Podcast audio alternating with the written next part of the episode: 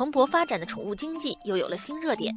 近年来，宠物智能家居产业迅速崛起，智能喂食机、宠物摄像头、智能猫厕所、智能控温猫窝，功能各异的产品涵盖了宠物吃喝拉撒睡的各个环节。网友叮当养了两只宠物猫，他说：“今年五一假期我出去旅游，把猫咪留在了家中。不过家里有智能喂食器和饮水机，我可以远程用手机投喂猫粮。智能猫厕所能够在感应到猫咪排泄物后自动清洁，还有除臭功能，特别方便。再加上宠物摄像头实时监控，猫咪在家留守几天，我也没那么担心了。”网友布兰卡说。除了为空巢宠物添置必备设施，许多年轻人还会为了提高宠物的生活质量而购买智能家居产品。比方说，具有控温作用的宠物窝，可以为爱宠提供舒适的睡眠环境，深受消费者喜爱。宠物智能家居为何能够迅速打开市场？网友可颂说，这是因为它直击用户痛点，满足了宠物主人的需求。大量喜爱宠物的年轻人平日里工作繁忙。周末和节假日又经常出门聚会旅游，所以宠物经常无人照顾。寄放在宠物店，店里的服务质量良莠不齐，而拜托朋友照顾也并非长久之计。使用宠物智能家居产品，则能够避免这类情况的发生。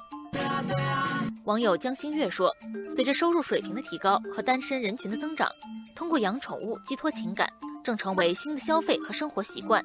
宠物对于主人的意义，正在从附属品向陪伴者转化。”年轻一代养宠物再也不满足于养活，而是养好。因此，实用美观并且能够提升宠物生活质量的智能家居产品备受青睐。宠物智能家居风靡的背后，是中国宠物经济的快速发展。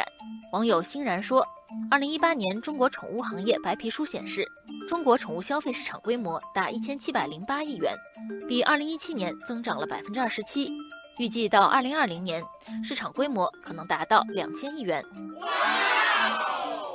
围绕着宠物热，一系列商业活动蓬勃发展，其中消费者对宠物家居用品的需求，催生了智能家居行业的新机遇。尽管宠物智能家居看上去正处于风口，但同时也面对不少质疑声。